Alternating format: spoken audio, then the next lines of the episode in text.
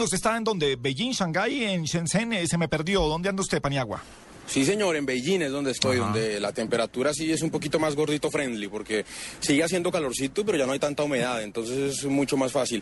Aquí a Beijing llegamos anoche, desde Shanghái, nos vinimos en el famoso tren bala, eh, muy cómodo, un, tren de 16 vagones, 300 eh, kilómetros por hora eh, son las velocidades que alcanza. Ahí le vamos dando un letrerito a qué velocidad va y va entre 294 y 306.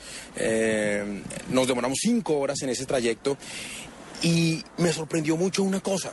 Venía yo en ese tren y noté que Nadie hablaba con nadie. Yo recorrí todos los vagones buscando algo de comer. Usted sabe, nosotros cinco horas sin comer los gorditos, pues nos cuesta un poquito de trabajo manejar el tema, la ansiedad. Sí, sí, sí, me imagino. Entonces recorrí todo el tren buscando algo de comer, no había vagón de comida, pero pude notar que en los 16 vagones solo vi un grupo de muchachos jugando cartas. Los demás, todos estaban en sus celulares, en sus smartphones, viendo televisión, metidos en su cuento, en su propia tecnología.